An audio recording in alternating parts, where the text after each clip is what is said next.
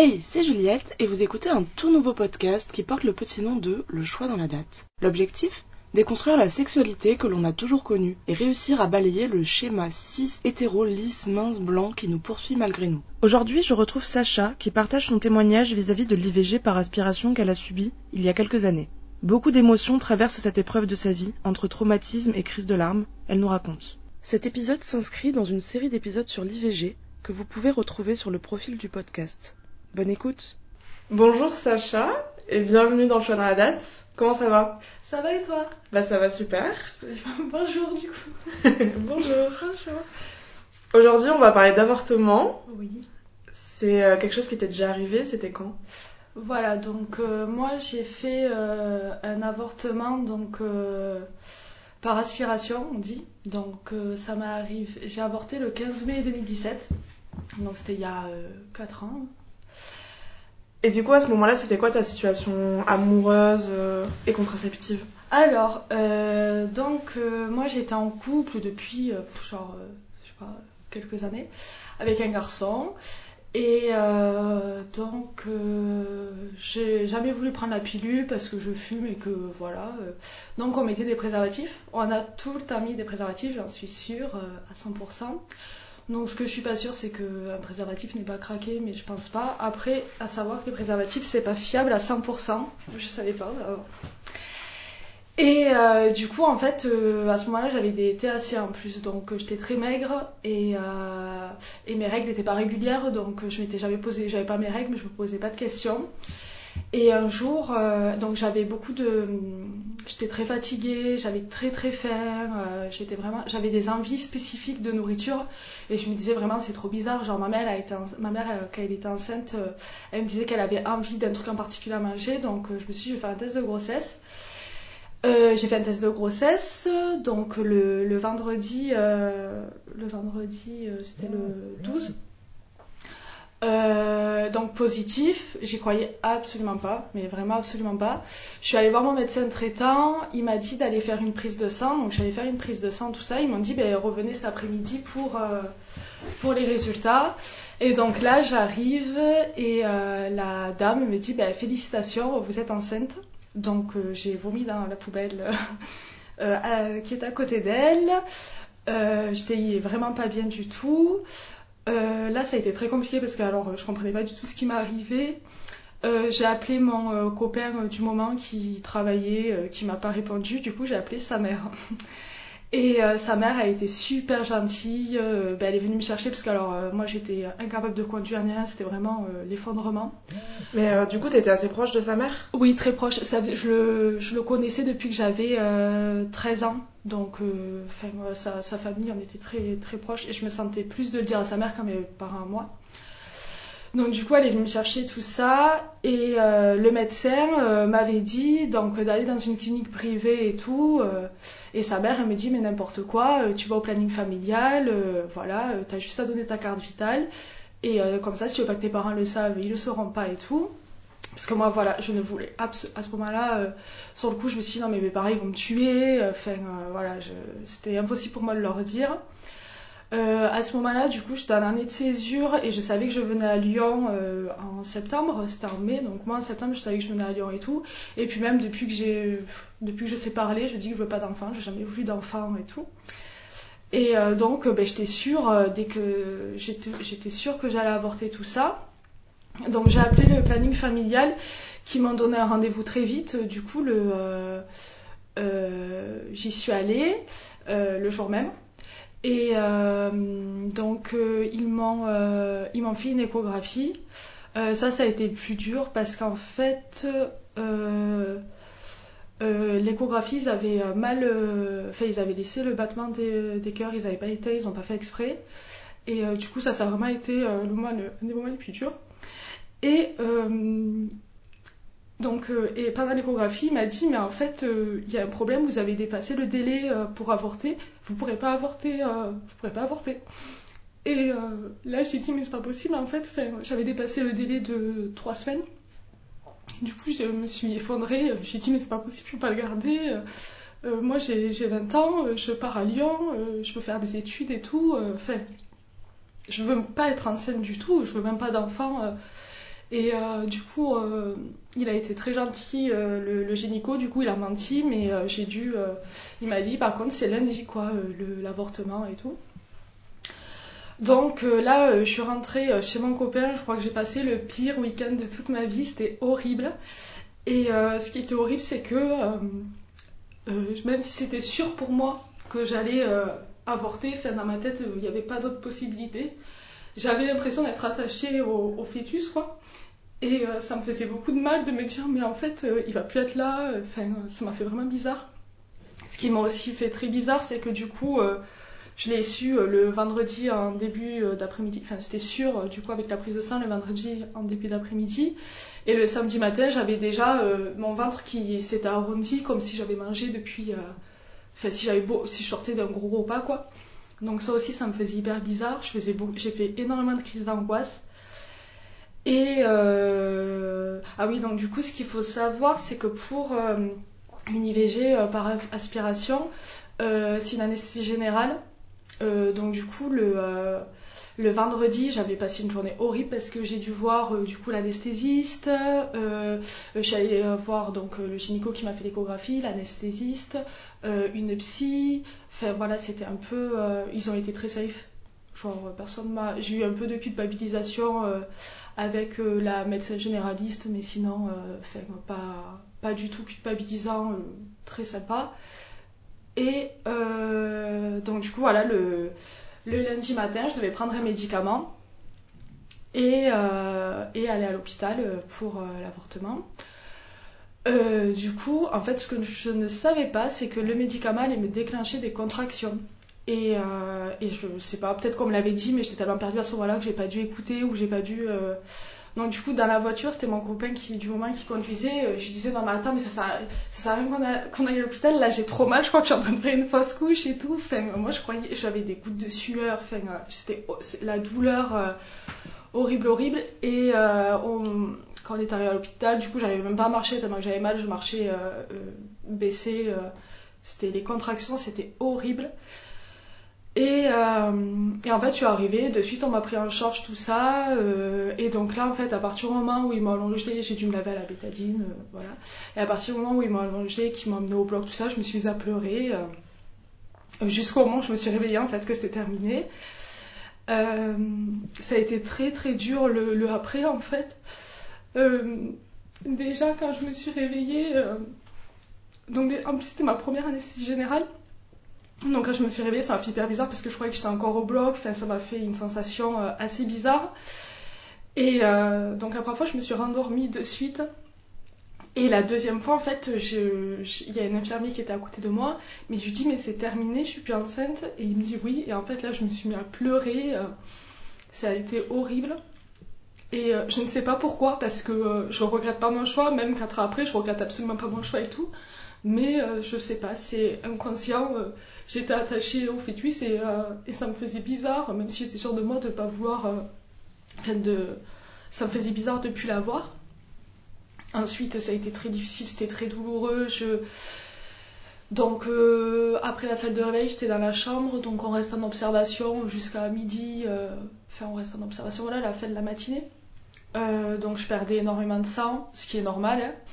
mais euh, je perdais énormément de sang. Euh, c'est très violent pour le corps parce que c'est par aspiration, donc clairement on te met un genre d'aspirateur dans le vagin et on aspire le, fœtus, on l'arrache quoi. donc du coup j'avais de grosses douleurs. J'étais totalement shootée en plus après une anesthésie générale. Je suis voilà, je suis rentrée chez moi. Et après, ça a été très dur euh, psychologiquement euh, pendant, euh, je pense, un an. Si je voyais des enfants, ou un peu moins d'un an. Quand je voyais des enfants de moins de, de un an, je, je me mettais à. Je fondais en larmes, mais j'avais pas à me retenir. Ça a été très dur. Maintenant, ça va un peu mieux, mais c'est difficile des fois. Surtout que là, ben, du coup, c'est l'anniversaire de l'avortement, donc c'est toujours un peu difficile à cette période-là. Et, euh, et du coup, voilà, c'est à peu près ce qui s'est passé. Est-ce que tu as eu des séquelles euh, physiques en plus de celles qui sont psychologiques? Euh, des séquelles non des séquelles physiques j'en ai pas eu alors j'ai pas pu avoir de rapport sexuel avec pénétration euh, pendant un bon mois. parce que déjà, en fait, on te dit que tu ne peux pas en avoir pendant un mois.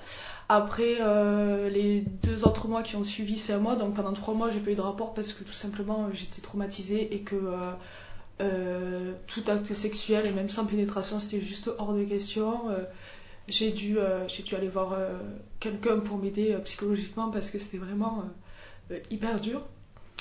Et je faisais des cauchemars, enfin voilà. Et non, physiquement, j'ai pas eu de, problème autre. Ouais, c'est ce que j'allais te demander. Est-ce que tu as eu un suivi euh, psychologique? Oui, ouais. euh, Par l'hôpital ou toi-même? Non, alors euh, l'hôpital, du coup, je pensais, mais non, moi, ils m'ont pas proposé de suivi psychologique. Du coup, j'étais allée voir une hypnotiseuse pour vraiment m'enlever le truc de pleurer à chaque fois que je voyais un enfant parce que c'était juste invivable et moi, je. Voilà. Ça a super bien marché au bout de deux séances, c'était parti, tout ça. Euh, et ensuite, euh, j'ai eu un suivi, bah, j'en ai toujours un d'ailleurs de suivi psychologique, mais euh, c'était c'était moi de mon côté et, et voilà.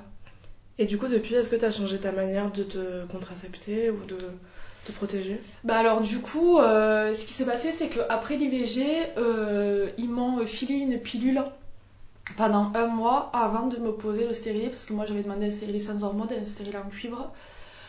Euh, donc du coup, ben, euh, j'avais mon stérilet en cuivre. Euh, à chaque fois que je couchais avec une personne à pénis, ben, c'était préservatif. Et à la fin du rapport, il fallait que la personne souffle dans la capote, ferme la capote pour voir si c'était toujours... euh, si la capote n'était pas percée, quoi, parce que c'était, c'est vraiment quelque chose que je souhaite à personne de vivre et que je voulais absolument pas revivre.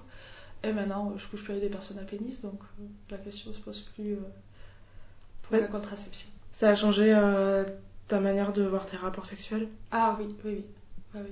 ça a changé et, et j'ai dû, euh, j'ai mis un peu plus d'un an avant de pouvoir retrouver une sexualité euh, euh, entre guillemets, norm- enfin, une sexualité comme avant, quoi.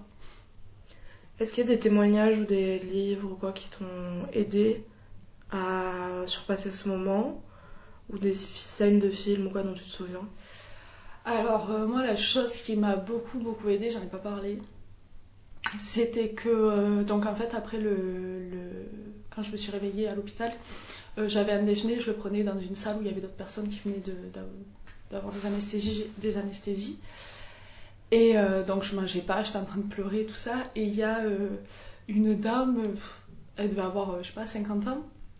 Et elle, elle s'assoit à côté de moi, elle me dit Mais, mais ça va? Qu'est-ce qui se passe et tout? Je lui dis Ben, je viens d'avorter. Euh, Non, ça va pas du tout, quoi. Et je- j'étais là pour partir à mon plateau, genre, me parle pas. Et euh, elle me dit Mais tu sais, euh, moi j'ai avorté. Et si tu demandes autour de toi, je pense que tu serais surprise de savoir le nombre de personnes qui ont avorté. Et bon, du coup, je suis quand même partie. Mais du coup, c'est ce que j'ai fait. Et je me suis rendu compte que énormément de personnes de mon entourage avaient avorté. Et que c'était hyper tabou, personne n'en parlait, alors que c'était quelque chose. Et donc, en voyant toutes ces personnes-là qui avaient avorté, j'ai osé le dire à mes parents. Oui, parce que du coup, tu leur en avais pas parlé depuis le début. Euh, mes parents, je leur en ai parlé. euh, euh, non, pas. Je leur en ai parlé quelques jours. En fait, après avoir géré, après avoir su que j'avais tout géré comme une grande et que j'avais pas eu besoin de leur aide, parce que j'avais pas envie en plus qu'ils prennent ça en main, pas du tout quoi. Du coup, voilà. Parce que tu t'osais pas leur dire parce que t'as une relation Non, j'avais pas, j'avais pas de relation du tout.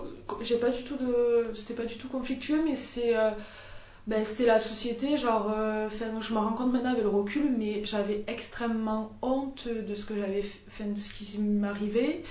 Euh, j'étais pas du tout à l'aise de leur dire. En fait, j'avais clairement l'impression que j'avais fait une bêtise et que c'était pas bien et que euh, voilà quoi. Donc, j'en ai pas parlé. euh, Je me sentais pas du tout à l'aise. Qu'est-ce que tu changerais de ta manière dont tu as, de la manière dont tu as réagi euh, aujourd'hui. Alors euh, déjà euh, aujourd'hui je ferai beaucoup plus attention même si j'ai pas eu des rapports à risque niveau retard de règles tout ça. Et puis de réagir je, je sais pas ce que je changerais mais j'essaierai peut-être d'en parler plus. Mais à part ça en fait c'est tellement je sais pas il y a, il y a rien à faire faut que ça se passe mieux j'ai l'impression c'est c'est traumatisant et c'est tout. Parce que du coup, à part ton copain et genre sa mère, y a personne d'autre à qui t'en avais parlé? Ah oui, alors, euh, oula, non.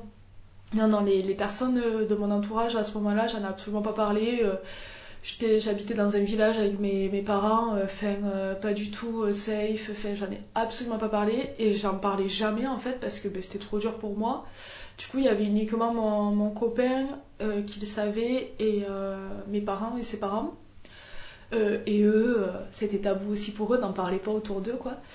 Et, et euh, voilà, j'en ai pas parlé pendant longtemps d'ailleurs, euh, ça fait, ça fait ben, un an que j'en parle. L'année dernière, le 15 mai, euh, j'ai- eu besoin d'en parler parce que ben, voilà, c'était. Et maintenant, j'arrive à le dire facilement que j'ai avorté, euh, tout ça. Enfin, maintenant, c'est plus tout tabou pour moi, c'est juste que c'est difficile de m'en rappeler, quoi. Et ça te fait du bien d'en parler à des personnes qui l'ont aussi vécu? Oui, énormément. Alors, ça me fait du bien parce que, oui, euh, ça fait énormément de bien, surtout que, ben, euh, au début, je m'en voulais d'être triste. Euh, et du coup, je me suis rendu compte que même, voilà, si, je ne le voulais pas, mais j'avais quand même le droit d'être triste d'avoir avorté. et. du coup aussi, ça, fait du c'est horrible à dire, mais ça fait du bien de savoir que des personnes ont vécu la même chose que toi et se sentent pareil que toi aujourd'hui. Dernière question. Qu'est-ce que tu as envie de répondre aux personnes qui sont contre l'IVG Oh mon dieu. Je trouve ça tellement aberrant qu'on puisse euh, vouloir avoir le contrôle sur euh, le corps d'une personne. Euh, moi, je pense que je, je, je saurais pas quoi leur dire. Franchement, c'est des personnes. je, je pourrais même pas discuter avec eux parce que c'est. Moi, je sais que l'IVG, ça m'a sauvé la vie. J'aurais pas du tout été épanouie avec un enfant et. euh, et ça m'a sauvé la vie. Et j'aurais pas du tout été épanouie, je pense, de vivre une grossesse, de vivre un accouchement, parce que je n'en veux pas, que je n'en voudrais jamais. Et euh, du coup, ben, qu'ils se faire foutre? Honnêtement, euh, genre qu'ils arrêtent avec leur, leur désir de contrôle ultime et qu'ils s'occupent de leurs enfants. T'as quelque chose à rajouter? Non, merci. Eh ben merci à toi, c'était euh, très touchant. J'espère que tout le monde n'est pas en train de pleurer. J'espère aussi. Bonne soirée. Bonne soirée Merci d'avoir écouté cet épisode. Suis-nous sur les réseaux sociaux LCDLD-du-bas podcast pour être tenu au courant des nouveaux épisodes. Et si tu souhaites témoigner toi aussi, peu importe où tu habites et peu importe le sujet que tu souhaites aborder, envoie-moi un mail à lcdld.podcast.gmail.com. Belle journée et à très vite